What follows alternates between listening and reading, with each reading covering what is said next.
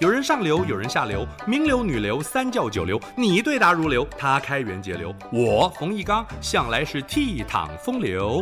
敬请收听《风流人物》来开趴。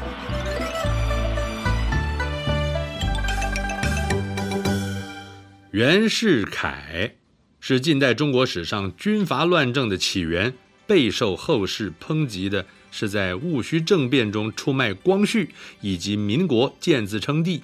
首先，我们来剖析戊戌政变。甲午战争惨败，历时三十余年自强新政的努力化为泡影。光绪皇帝大胆启用康有为、梁启超这批汉人从事改革，不料仅只一百零三天，慈禧太后发动政变，再度临朝掌政。新法悉数作废，康梁逃往国外，谭嗣同等六君子被处极刑，光绪皇帝从此遭到幽禁。此次政变的关键，据说是袁世凯倒戈告密，真相果真是如此吗？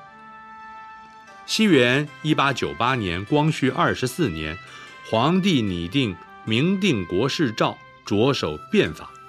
慈禧太后虽是退居颐和园，对于皇帝颁布的所有圣谕，太后仍旧了若指掌。但是皇帝操之过急，康有为等人倡议巨变、全变、速变，百日之内，皇帝竟然下了两百道圣旨，中央和地方应接不暇，反对的声浪暗潮汹涌。光绪皇帝急于培养个人势力，将礼部六堂官怀塔布等人去职，打算成立以洋人为首的国政顾问团。这批旧臣多为太后亲信，诋毁康梁等人不遗余力。太后和皇帝之间的矛盾越演越烈。光绪皇帝如坐针毡，康有为提油救火，竟然与谭嗣同密商，以武力铲除慈禧这一批守旧人士，想要借助的军事力量就是袁世凯。袁世凯出身河南项城，屡次科考不中，二十一岁时决定弃文从武，投效淮军，两年后派驻朝鲜。期间多次米平兵变，既维护了大清的宗主地位，又不得罪野心勃勃的日本，作风精明干练。直到甲午战争爆发，袁世凯才返回国内，奉派在天津附近的小站练兵，甚得朝廷器重。此时，光绪皇帝召他进京，突然将他拔擢为二品侍郎。袁世凯感激涕零，但是君臣二人并未谈及政变。袁世凯赞同皇帝推行新政，他与新旧两派都保持良好关系，但是他主张循序渐进，而非躁进。袁世凯更精于谋算，自忖兵力不足，无法与中枢抗衡，也不该陷皇帝于不义，落下忤逆不孝的罪名。之后，谭嗣同夜访袁世凯，正式提出包围颐和园的政变计划。袁世凯极有可能佯装答应，再秘密呈报给直属上司荣禄，由荣禄奏禀太后知晓。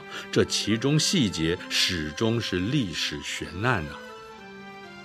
鸦片战争以来，中国屡遭列强欺凌，仇洋反教的情绪高涨。起于山东的义和拳高唱神功护体、扶清灭洋，一时间声势大振。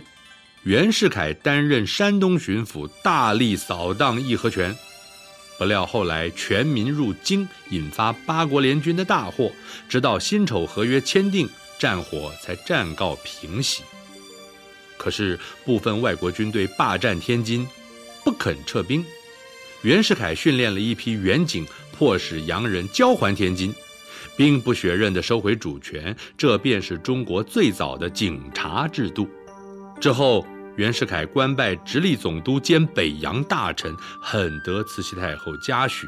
此时，他执行各项改革，包括废除科举、兴办学校、督办新军、筹设议会、发展实业、奖励工商等等，又引进西方的司法审判体系，成立商会和银行，建立近代金融制度。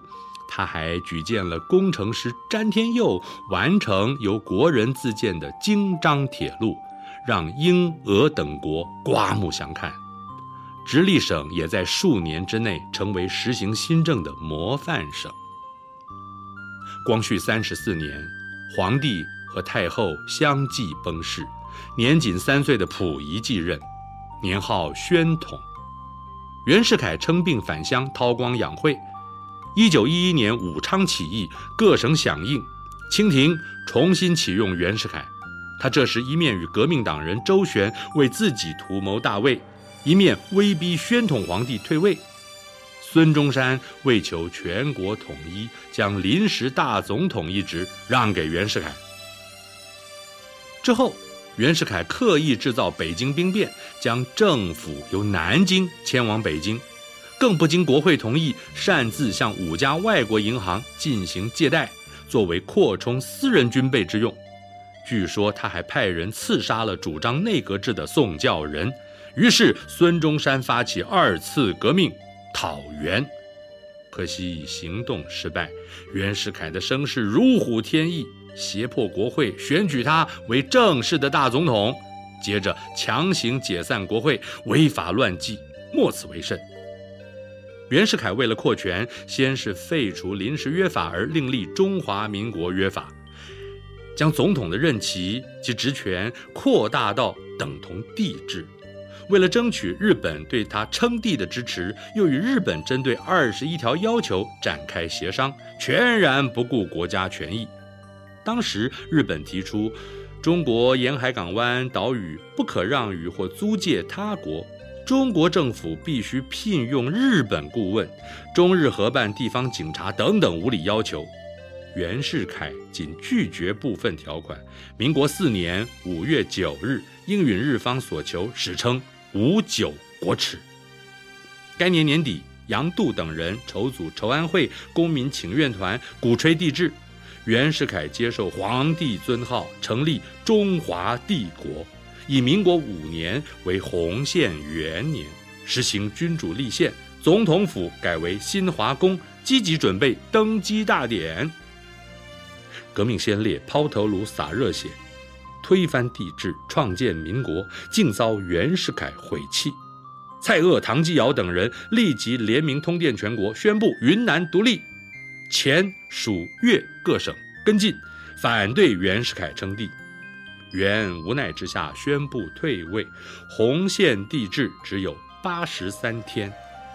一个多月之后，也就病死了，得年五十七岁。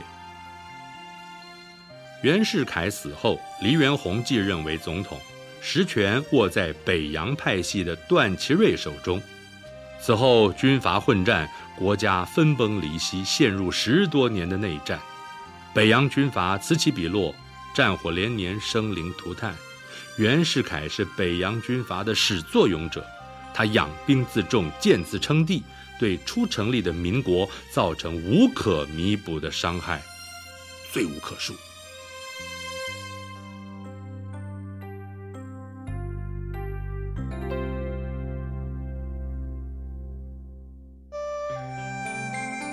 以上风流人物来开趴，由中华文化永续发展基金会直播。